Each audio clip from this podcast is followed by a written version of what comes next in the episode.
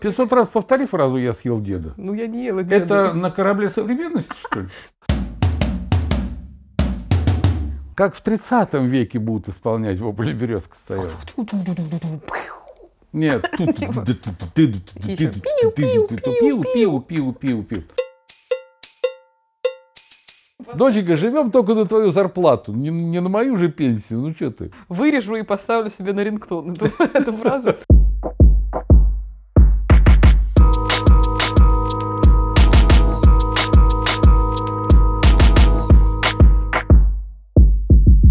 Всем привет, это подкаст No Pub, и я его ведущая Ира Сергеева. И я, по традиции, соведущий Леонид Сергеев. В этом эпизоде у тебя было домашнее задание. Тебе было вверено ознакомиться с некоторыми новыми культурными всплесками, я бы сказала, на музыкальном рынке. Culture News Music. Oh, yeah.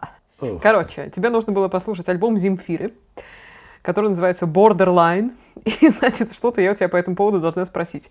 Давай некоторый сеттинг обозначим произошедшего. Почему вообще об этом нужно или не нужно говорить? Но мы-то поговорим. Потому что в ночь на 26 февраля без каких-либо анонсов в сети появляется альбом под названием Borderline, который выпускает Земфира, и это ее первый альбом за последние 8 лет общественность фейсбучная, знаешь, такое было ощущение, что в стране вообще нет проблем, кроме того, что вышел альбом Земфиры, и кроме того, что все настолько возбудились, принимая либо сторону ее, что да, это великолепный, я не знаю, великий альбом, который делит буквально музыкальную индустрию в России до, на до и после э, и так далее, и пели ей всяческие дифирамбы, а с другой стороны э, понесся всплеск э, диванных комментариев относительно того, почему Земфира уже вообще не то, не так, и не нужно было этого делать, и лучше бы она не выпускала через 8 лет вообще ничего, и типа того.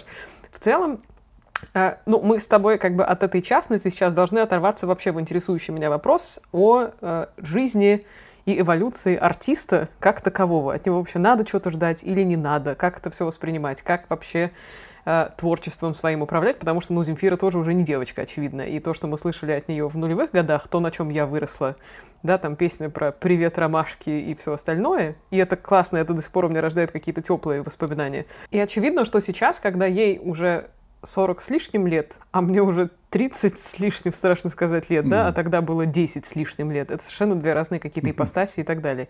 И вообще легитимно ли вести эти беседы о том, что Земфира сделала что-то так или не так, а, и та, она та же или уже не та, это тоже, конечно, большой вопрос. Вот, я чуть позже тебе почитаю всякие отзывы смешные, которые все написали, значит, великие журналисты, которые пишут про музыку. А, там и Миша Козырев с «Дождя», значит, высказывался, и Артемий Троицкий, тоже всея, значит, э, э, российской музыкальной журналистики. Да и простые люди в чем-то ее винили, клеймили и так далее. Но это чуть позже. Расскажи мне, вот ты слушал тут сидя, значит, э, в очках на Ютубе альбом Земфиры. Каково тебе? Ну, начнем с того, что ты произнесла парольное для меня слово «фейсбучное пространство взорвалось». Я не являюсь частью фейсбучного пространства, и это радостная весть, которая взбудоражила страну и поделила ее, как ты говоришь, на две части до и после, 26 февраля, мимо меня прошло совершенно незамеченно. Но тут важно сказать, что это не просто, знаешь, какое-то началось бурление в стакане. Все-таки и СМИ, ведущие на это, обратили внимание. То есть, условно, что-то важное в российской музыкальной индустрии произошло. Давай просто про творческую часть. Вот ты слушаешь какой-то, значит... Опять, опять же, здесь же ты немножко не по адресу, и немножко ты совершила насилие над моей свободолюбивой личностью, в этом суть этого подкаста. этот э, альбом. Э, я не слушал Земфиру до того, я, честно говоря, не буду слушать Земфиру и после того. Это не значит, что Земфира это плохо. Это не значит, что я лох. Хотя ты утверждаешь обратное уже много лет. А, понимаешь, в чем дело, дорогая моя доченька? По одной из теорий человек состоит из колебаний.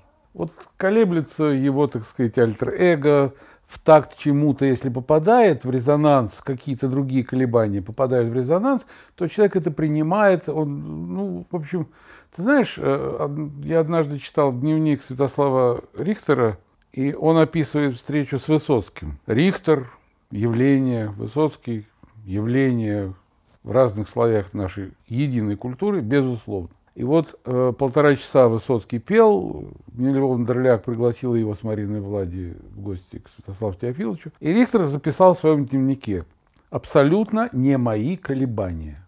Mm-hmm. Это не значит, что Высоцкий плохой. Это не значит, что Рихтер такой недолугий и убогий, что он не смог понять и оценить величие и гений Высоцкого. Нет.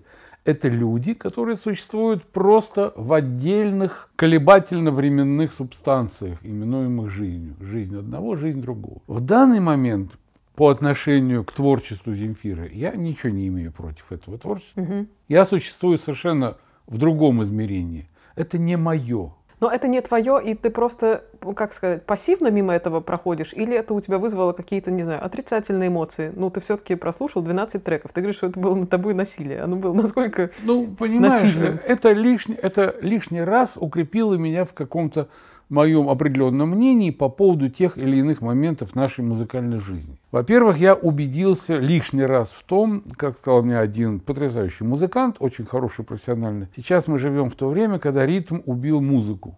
Угу. Я лишний раз убедился в этом. Ритм – это мощная группа с мощными там ударными, там всеми делами. Ду-ду-ду-ду-ду-ду-ду-ду.Музыки там нет. Там практически э, на одной ноте повторяется одно и то же словосочетание.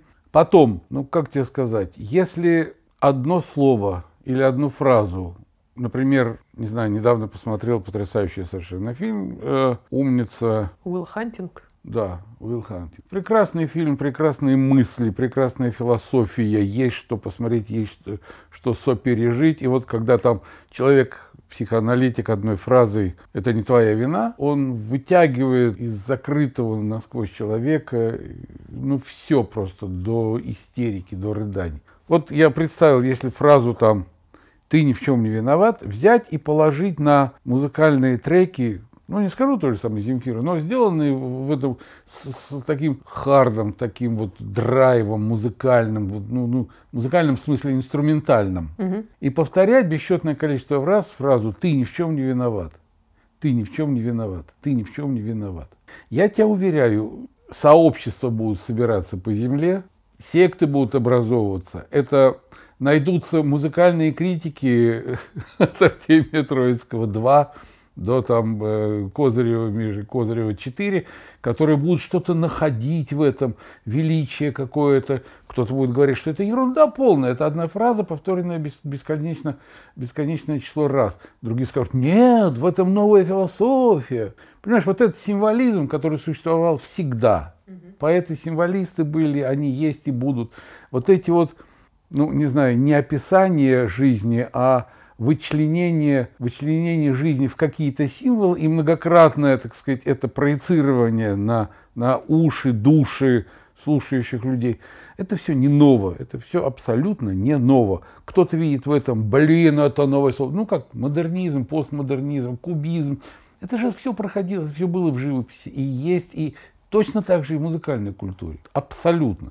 А скажи, окей, если мы вроде как э, сдвинулись с точки того, что это не про музыку, а про, наверное, смысл, то вот скажи мне, тебе интереснее в целом музыка или тебе интереснее те артисты, Э, которые делают музыку, которую надо декодировать с точки зрения смысла, где-то там задумываться, что-то для себя пытаться понять вытащить из этого какую-то философию, или эм, вообще хорошая музыка это про другое для тебя? Скажи мне, пожалуйста, я тебе встречный вопрос задам. Так. Э, для тебя есть разница, и в чем, если есть, в чем разница между смыслом и мыслью? И зачем мне надо декодировать? Почему я должен что-то декодировать как-то? А если я не то декодирую, если раскодирую не так – если я пойму не то, что хотел сказать творец-создатель. Мне кажется, в этом есть сила какого-то создания, когда каждый для себя ищет то, что он условно может или хочет, или, соответственно, своим жизненным обстоятельствам может найти. Ну, какая-то такая идея стоп, меня стоп, привлекает. Стоп, стоп, стоп. У меня не хватает таблеток физически, я стою на краю балкона и хочу прыгнуть. Я э, декодирую мысль, заложенную в этом альбоме так. Я сижу в кресле на берегу океана, закат, у меня мартини налит э, в стаканчик, я не знаю, там в рюмочку, в мензурку. Мне хорошо, я слушаю этот альбом, я декодирую немножечко по-другому. Понимаешь, когда я учился в средней школе советской, так, что декодировал там? В незапамятные года. Я ничего не декодировал, мне все объясняли. Те, кто декодировал за меня, это учителя. Ага. И когда мне говорили, в стихотворении «Пусть сильнее грянет буря», поэт призывает к революции. Вот все. Тебе рассказали, что он хотел. Может быть, поэт в это время пьяный в задницу, в сиську, валялся в хлам, понимаешь, где-нибудь там на проезжей мостовой, и пролетки его еле огибали.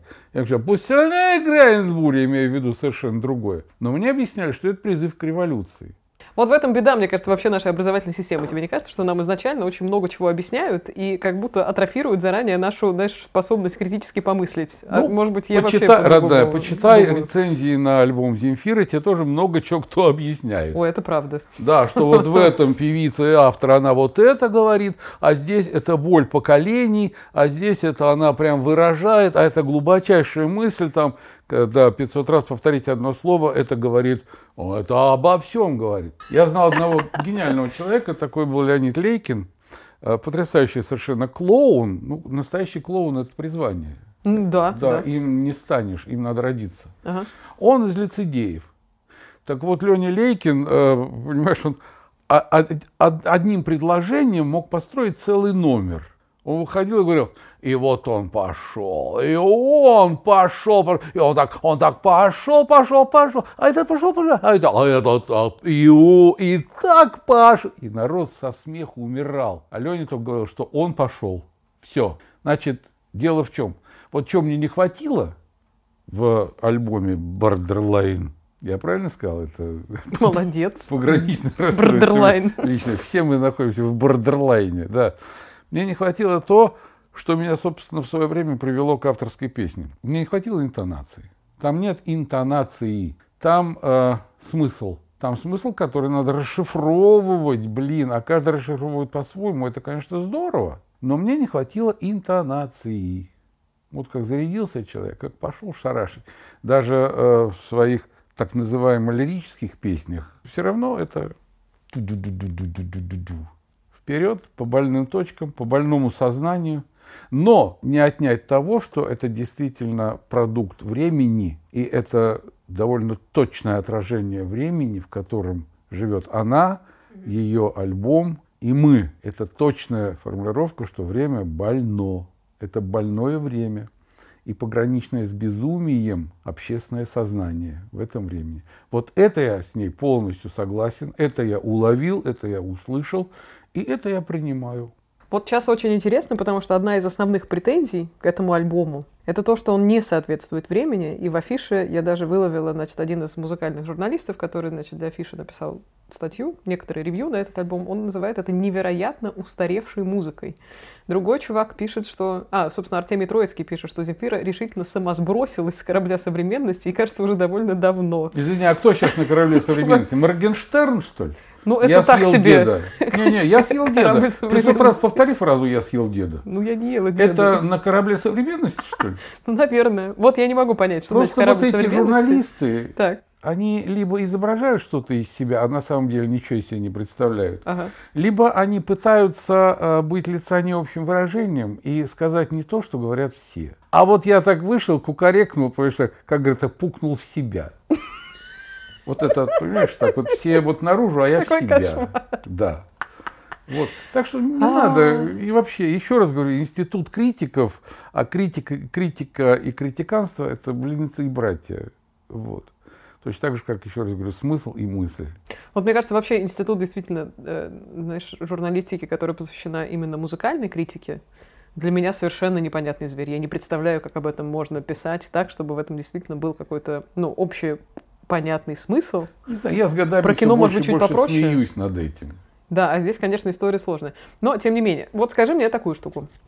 Ты э, упомянул, что э, Высоцкий и Рихтер — это явление. Ну, сложно поспорить. А как вообще понять, что явление, а что нет? Эта история должна рассудить через какое-то количество лет после их уже ушествия из конечно, жизни? Конечно, конечно. Должен пройти, как говорят историки, исторический отрезок времени. Исторический отрезок может вмещать в себя до 20 лет. Почему именно 20? Ну так, ну там от 5 до 20 лет может длиться исторический отрезок. Это сменяемость поколений или что? Тогда 20 маловато. Ну почему? Это может не сменяемость, сменяемость вкусов общества, я не знаю, сменяемость каких-то тенденций, которые Мода. Сколько живет мода? Ну, мода это вообще понятие краткосрочное. Ну, краткосрочно. Видишь, мода жить может неделю, месяц, да. а может умереть не родившись. Но какой-то исторический отрезок должен, безусловно, пройти, чтобы сказать, что вот да, вот это было настоящее, оно, потому что оно осталось. А вот это забылось. Понимаешь, Цезарь Кукольник, который был в свое время гораздо популярнее, чем Пушкин, и все им зачитывались. Сейчас кто помнит Цезаря Кукольника? Угу. Ты что-нибудь помнишь Цезаря Кукольника? Кто Понятно, здесь? Да. А, а, а сегодня Пушкин наше все, потому что мы это делегировали сверху, как говорится, это понятие. Так же и здесь. Э, ну, Земфира, она вся в себе, она 8 лет молчала, 8 лет, наверное, копила что-то в себе.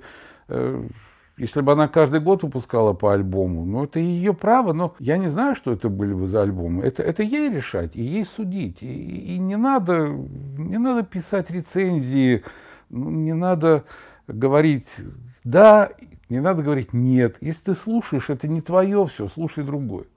В свое время, я помню, Юрий Кублановский, публицист, поэт, писатель, очень такой уважаемый человек. В свое время э, он говорил, что Земфира – это на самом деле единственный бард. Вот все остальные, которые есть и именуют себя бардами, они не барды, а вот Земфира – бард. Ух, Я, так. честно говоря, так и не понял, что он имел в виду, и исходя из каких критериев он называл Земфиру единственным бардом. Вообще критерий бардовства в понимании Кублановского, я не знаю, что это такое. А, так, подожди, в твоем понимании, что такое бард? Давай э, просветим всех и меня. А я не знаю. Я не знаю. Для меня нет. Добрый вечер. Да, да, понятие бард это искусственное понятие. Автор-исполнитель. Автор-исполнитель. Но укупник тоже автор-исполнитель, но он же не бард. Ну, значит, Барт это Баста не просто тоже автор-исполнитель, понимаешь? Э, э, Майкл что, Джексон. Который... Ну, ты же понимаешь, да, что автор-исполнитель это одно, а когда ты говоришь слово Барт, автоматически у людей, которые чуть-чуть, наверное, помладше, чем, собственно, какой-то костяк бардов сейчас, это автоматом история про нетрезвых людей у костра на Грушинском фестивале. Ну, что еще? Так это, это спасибо, надо сказать, средствам массовой информации и э, воспаленному сознанию молодого, молодых поколений, которые почему-то так воспринимают. Ну, такой Я еще раз говорю, а восприми, вот Боргенштерн, он кто? человек с этой татуировкой Ой. на лбу, который ест деда, понимаешь, там порит херню какую-то, э, по 100 одинаковых слов э, в тысячу секунд. Значит, Моргенштерн не Барт, очевидно. Не ба... А можно назвать Бардом. Если эту ерунду он сам сочиняет, значит, он Бард. Но миллионам, понимаешь, тиктокеров и шматокеров, для них он гуру. Но Барт это человек, который сочиняет, поет свои произведения и делится э, своим мироощущением с окружающими. Моргенштерн такой же Барт получается. Но, впрочем, это очень какой-то вопрос формулировок. Угу. Раз мы заговорили про бардов, значит, кто бы это ни был, ну, условно, это какой-то чувак, мне кажется, который хорошо сам пишет песни, сам их исполняет, чаще всего под гитару. Не трожь святое. Извините, ради бога. Значит, давай поговорим про тебя как про барда слэш-артиста. Ну, ты же, в общем, себя самоопределяешь как э, бард, как человек, который, в общем-то, всю свою сознательную, сознательную жизнь исполняет Ну, я, я, я человек, который занимается тем, что все вокруг называют бардовством. Наверное. Вот давай поговорим про я дико извиняюсь, какую-то трансформацию с временем. Потому что ты писал песни, когда тебе было, ну, типа, там, 20, 25, 30 лет. Ты пишешь песни сейчас. Очевидно, какая-то есть трансформация с точки зрения того, какие там можно найти смыслы, как это звучит. А, и с точки зрения временного континуума, очевидно, что, опять же, там лет 40 назад аранжировки если уж были какие-то, были бы совершенно другими, чем сейчас это можно себе представить, да, все-таки мы же в социокультурном контексте развиваемся все, барды, не барды, кто угодно. Вот скажи мне, как ты сам видишь трансформацию своего творчества с годами. Тебя она устраивает? Нет, ты ее планируешь, ты ее вообще как-то рефлексируешь для себя? Или ты просто делаешь то, как ты видишь, как ты живешь? Ну, во-первых, устраивает она меня или не устраивает. Опять рассудит время, да? Ничего не зависит, она есть. Так. Трансформация, безусловно, есть. Я когда-то где-то уже говорил, может, даже и в одном из наших подкастов, что когда ты сочиняешь песни о тебе 16-17 лет, ты как бы, вот здесь как бы словосочетание умеешь уместно, я всегда это подчеркиваю. Угу. Ты как бы представляешь себе твою будущую жизнь, которую ты еще не знаешь. Но ты хочешь, чтобы вот она была примерно такой, ты чувствуешь, чтобы вот это светлое, разумное, доброе, вечное, что в тебе бурлит и кипит с твоей молодой кровью, ты хочешь свернуть горы, и ты описываешь ее в своих песнях. Поэтому песни, которые сочинены в светлом возрасте, они светлые, сопливые, розовые и такие наивные, как сказали бы потом. Когда тебе, извини, седьмой десяток, пятый десяток уже там после 30 начинается переосмысление жизни. 30 лет это время улыбок, 30 лет это время э, мечтаний, 30 лет это время ошибок, за которые нет наказаний, написал Кукин, и совершенно прав. Это рубеж. Земфира перешагнула 30-летний порог, 40-летний перешагнула. У нее, естественно, как каждого человека, изменяется мироощущение – ощущение жизни. Она по-другому начинает смотреть на те вещи, на которые она смотрела как-то там 20-30 лет назад. И когда тебе седьмой десяток, ты уже сочиняешь песни, даже не сочиняешь, а просто они из тебя выходят, ты делишься своими мироощущениями с людьми, основываясь на своем собственном жизненном опыте, который у тебя уже есть за плечами, твоими. Путь побед и поражений, скажем так. Так седьмой десяток – это время беспробудной лирики или не обязательно? Не обязательно, но беспроводной лирики становится больше на седьмом десятке, чем э, на втором десятке. И это закономерно. Потому что на втором десятке большую часть своего времени ты носишься по свету, как оголтелый, ты сдвигаешь горы, ты переходишь вброд э, реки, моря океаны, и тебе, так сказать, нет, нет удержу. А когда тебе седьмой десяток, ты большую часть своей жизни стоишь на месте, сидишь и созерцаешь, и преломляя все это в своем сознании, вот да, внутри ты там также ворочаешь горами, также переходишь реки и моря вброд. Но внутри, созерцая. Прибавляется, хочется верить, прибавляется мудрости. У 17-летнего нет мудрости. У него может быть ум, у него могут быть знания, но мудрости у него нет. Мудрость приобретается только с течением жизни. Мудрость – это жизненная категория. У тебя еще пока не очень с мудростью. Да. Хамство какое. да. Доченька, но я думаю, что все впереди. Вот, поэтому, если пройдет 28 лет еще, и Земфира выпустит еще один свой альбом, вот я очень хочу, чтобы ты послушала тот альбом и сравнила его.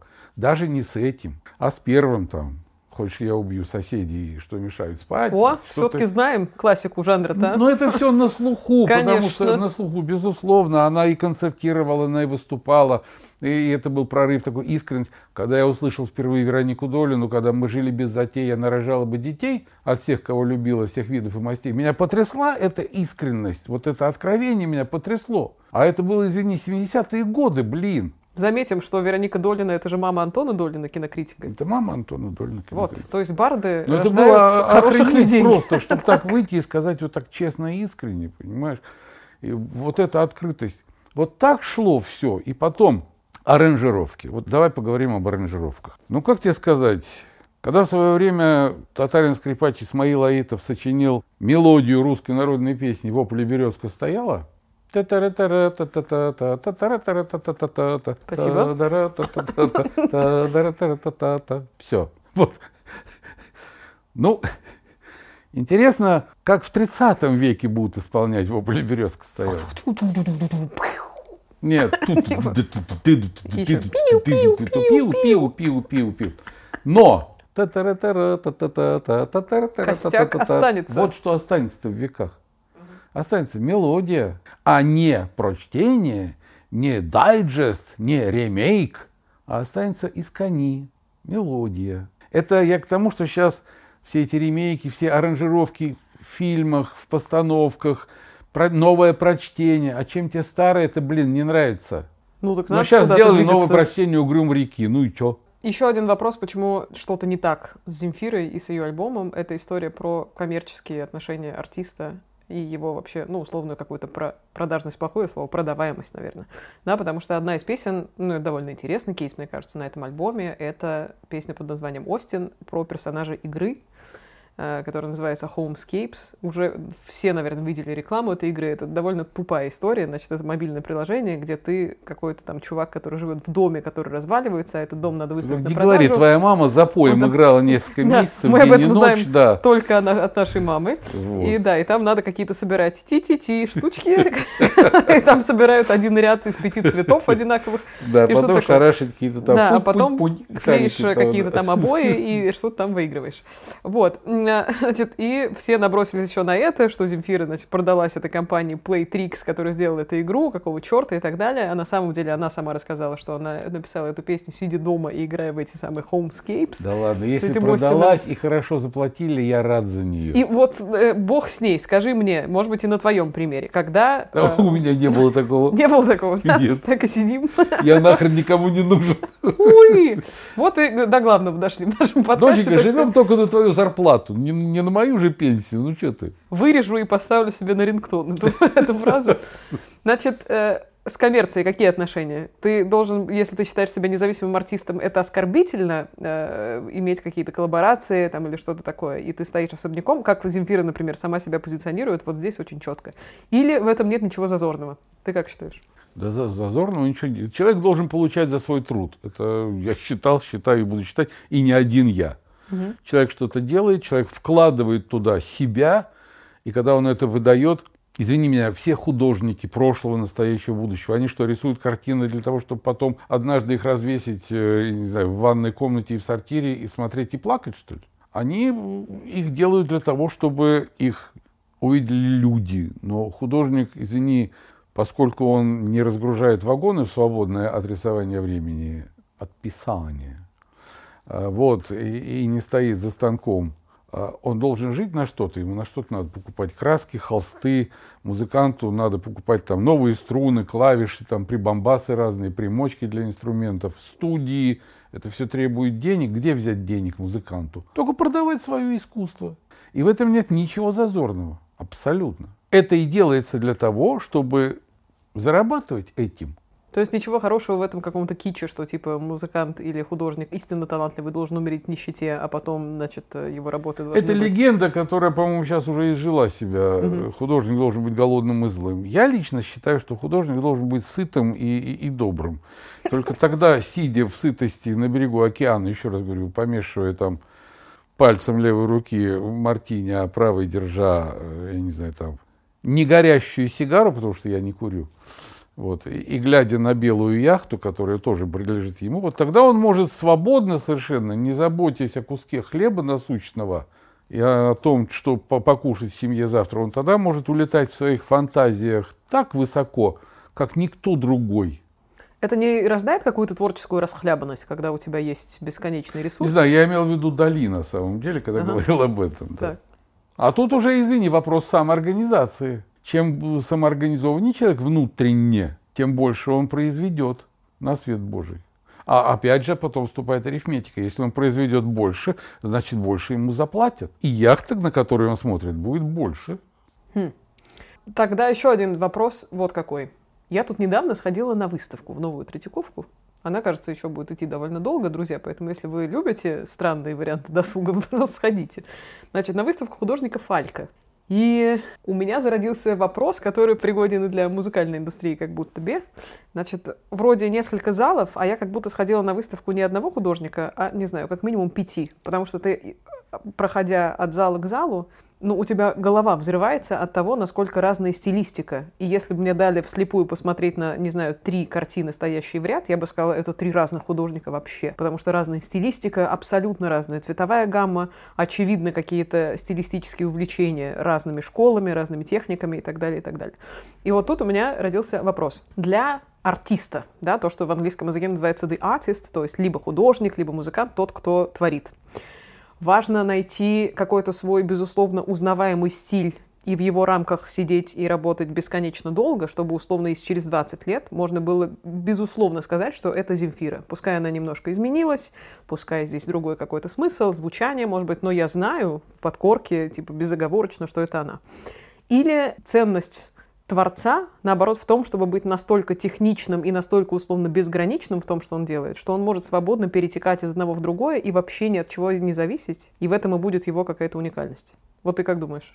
Мне кажется, вот как хочешь. Вот как тебя нутро твое ведет. Вот есть какие-то ограничения чисто физиологические. Ну, глупо предположить, что через 40 лет Баста запоет сопрано, оперу. да? Оперу, да. Вот. Баста, поющий оперу, останется Бастой. Угу. Хотя я, честно говоря, я не знаю, что поет Баста. Я пытался его послушать, но мне не дался этот культурный пласт. Вот. А, Если человек поет все время и пишет, и думает в одной манере, ну, значит, так ему нравится, значит, так ему удобно, так ему, извините за выражение, так ему дано. Угу. Для меня, вот как тебе сказать, однажды я выступал в нескольких концертах с одним нашим очень известным юмористом, вот, он, публика ревела, публика стонала там, все эти концерты. Я понял одну вещь. Вот если бить в одно место в стене, ты пробьешь дыру в стене. Если бить по разным местам стены, она упадет в результате. Ты знаешь, я почему-то это отчетливо понял. Так. Вот, э, опять же, на своем примере, маленьком-маленьком, у меня самые разные песни. Почему? Потому что у меня самые разные жизнеощущения. У меня песни есть лирические, есть грустные, есть песни о войне, есть песни шуточные, есть песни сатирические, есть песни злобные. Это потому что, как я чувствую, так я и самовыражаюсь в этот момент. Но если бы я поставил целью, что потомки должны меня узнать вот таким, я нащупал там, а, вот этот конек, вот там у меня там, не знаю, там 700 тысяч просмотров там моей такой-то песни если судить современными угу, так, так. мерками. Да. Чем больше просмотров, тем лучше. Хотя это совершенно не так. Друзья, всем смотрим песни. Да, и дальше пошел шлепать я эти песни, эти песни, и эти несчастные 700 тысяч просмотров, они так остались. 700 тысяч просмотров, но в конце они сказали, задолбал, чувак. Ты что, все время ржешь или все время плачешь? Ну, хватит уже. А я здесь. Сегодня я плачу, потому что мне плачется, у меня что-то такое в жизни. Сегодня я хохочу, потому что мне смешно, и я жизнь смотрю через эту призму. Жить надо сегодняшним днем, и вот как ты его проживаешь этот день, вот так и пиши, так и дыши. А Куджава написал, каждый пишет, как он дышит. В свое время, извини, когда Господь меня свел с Балашалычем, была программа «Возьмемся за руки, друзья», это где-то 86-й, по-моему, год. Вот. Я был тогда молодой, наглый, ну как, где-то застенчивый был всегда. Я тогда сочинил какую-то такую поэму там из восьми песен, были самые разные песни, на тему какую-то, тему назвать даже и нельзя, там какой-то красный зверь, там терепыры, что-то там, ну такое фантасмагорическое, знаешь, непонятное, да, и я там лепил, но песни были самые разные. И меня взяли за шкирку и трясущегося от страха втолкнули к Акуджаве, и я ему спел это. Он, надо отдать ему должное, прослушал. Потерпел. Да, потерпел. А потом сказал фразу, которую я запомнил на всю жизнь. Он сказал, Леня, Описать надо проще. Я вас любил. Любовь еще быть может. Вот что сказала Куджава. И я запомнил это на всю жизнь. Понимаешь, с одной стороны, да, краткая сестра таланта, с другой стороны, простота хуже воровства. А вот где-то посередине я вас любил, любовь еще быть может. И неважно, 20 век, 19, 21, 30. Главное смотреть э, в корень из коней. Я вас любил, любовь еще быть может. И на самом деле я просто поздравляю Земфиру с выходом этого альбома. Она 8 лет, это достаточный срок, а тут же как на войне, считай, год за два. Вот. Значит, в ней что-то накопилось, она уже просто не могла молчать. Пусть живет и копит дальше. Быстрый блиц-вопрос на конец нашего обсуждения философского крайне. Есть кто-то из современных музыкантов, и я имею в виду, очевидно, не бардов, кто тебе нравится, кого ты считаешь действительно талантливым, классным э, музыкантом? В России? Ну, если ты кого-то слушаешь западного, но я что-то такого не замечал, честно говоря. Да я, видишь, не слушаю ни западного, ни российского не слушаю. Но судьба меня сводила и сводит с хорошими музыкантами, с интересными музыкантами. Но не масс-маркетом так называемым, да? Нет, в этой стилистике нет. Эта стилистика мне не интересна. Вообще ничего? Честно говоря, нет. Окей. Okay. Ну что, тогда, э, что, я должна, видимо, как-то оправдаться за современную музыку. Ну, я в очередной раз выгляжу лохом, извини, но тем не менее. Нет, это довольно интересно. Короче, завершая, наверное, я все-таки выскажу, так сказать, со своей совершенно бесполезной музыкальной колокольни, а, потому что я думала как я рассуждаю про музыку, я рассуждаю про музыку, мне кажется, очень плохо, потому что я довольно, знаешь, как плоский персонаж в этом плане. Мне либо нравится, либо нет. Я не могу объяснить, как. Я раньше, когда подходила к этому вопросу, мне казалось, что мне нравится, когда в этом есть какое-то, ну, как сказать, музыкальное мастерство. То есть я не могу сказать, что я могу так же, да, там кто-то супер круто поет, или какие-то бесконечно крутые аранжировки или что-то. Но, понимаешь, черный квадрат, типа, мы все могли бы, наверное, так же, но это черный же есть квадрат да? это игра. Совсем это, другая история, это да, легенда, философская. Да. С точки зрения альбома Земфиры, Я, конечно, публично не выражала свое мнение, потому что мне, я ответила себе на вопрос, кому это нужно, как бы никому. Молодец, доченька, я растешь. сделала просто какие-то выводы для себя. Я действительно его послушала от начала и до конца. Какие-то штуки мне очень понравились. И, как ни странно, мне понравилось то, что, опять же, уважаемые музыкальные критики в, этих, в этом альбоме назвали самым легким, таким попсовым звучанием. Мне понравились эти вещи. Мне депрессивные вещи, очевидно, заходят гораздо сложнее. Но, исходя из всего, что я знаю в течение лет э, о Земфире, потому что все-таки, ну, с Земфирой каки, каким-то образом прошли мои, да, там, годы взросления, юности, там, не знаю, когда мне было сколько лет, 15, наверное, все это дело только начиналось, и в целом ее музыка мне была крайне приятна. И даже году в 2014 или 2015, когда она уже неоднократно намекала, что она вообще завершает какую-то концертную деятельность и альбомную деятельность, э, все-таки каким-то чудом я помню, что мы с э, друзьями попали в Лужники, что ли, это был ее сольный концерт, внезапно возникший. И это так круто было. И каждый раз, когда она появлялась в виде хедлайнеров на каких-нибудь пикниках, афиши или чем-то еще, ты гарантированно знаешь, что это, как сказать, э, что это будет опыт какой-то. Не просто там, знаешь, потрястись тупо под э, тыц-тыц, это всегда какой-то очень, ну, как сказать, оголенный нерв. Это классно. Ну, это не музыка для ног, безусловно. Совсем нет. Слава богу. Ты ее слушаешь головой, возможно, глазами, потому что вот на том самом концерте в Олимпийском, я до сих пор у меня перед глазами стоит супер крутая штука, значит, она поет э, песню «Жить в твоей голове», сзади гигантский экран, где в течение всей песни, ну, это сколько, минуты три, а, черно-белый видеопортрет Ренаты Литвиновой, значит, она себя вымазывает полностью ярко-розовой краской, при этом все черно-белое. Значит, в тот момент, когда она полностью себя покрывает голову свою этой розовой, такой яркой флуоресцентной краской, а в конце голова взрывается такая и полная темнота, и, блин, ты вообще... Круто! Вообще гениально. То есть это визуальное какое-то удивительное что-то. Ну да, если тебе 15 лет, ты просто описываешь. Ну, мне было побольше, но я все еще вот была в том же каком-то, да, в э, рамках того же восторга. И вся эта музыка, мне кажется, удивительно кинематографичной.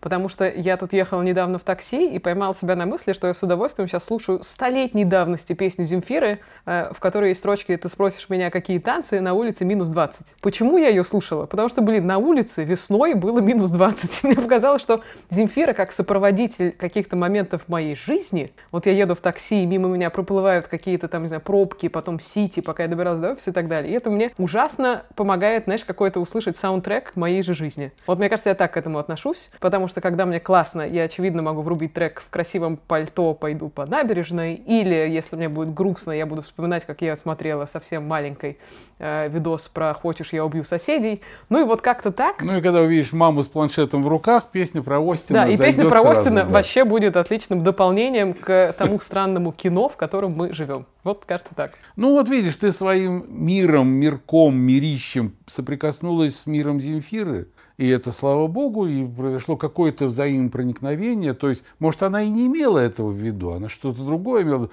но ты вычленила это, пропуская через себя, и вот, и, и, и слава богу, и дай бог, доченька, вот так, таким и должно быть настоящее искусство, настоящая музыка, настоящие песни. А главное его здравое восприятие, без всяких значит, тычков в Фейсбуке, а и, да, все для себя. И не надо читать рецензии.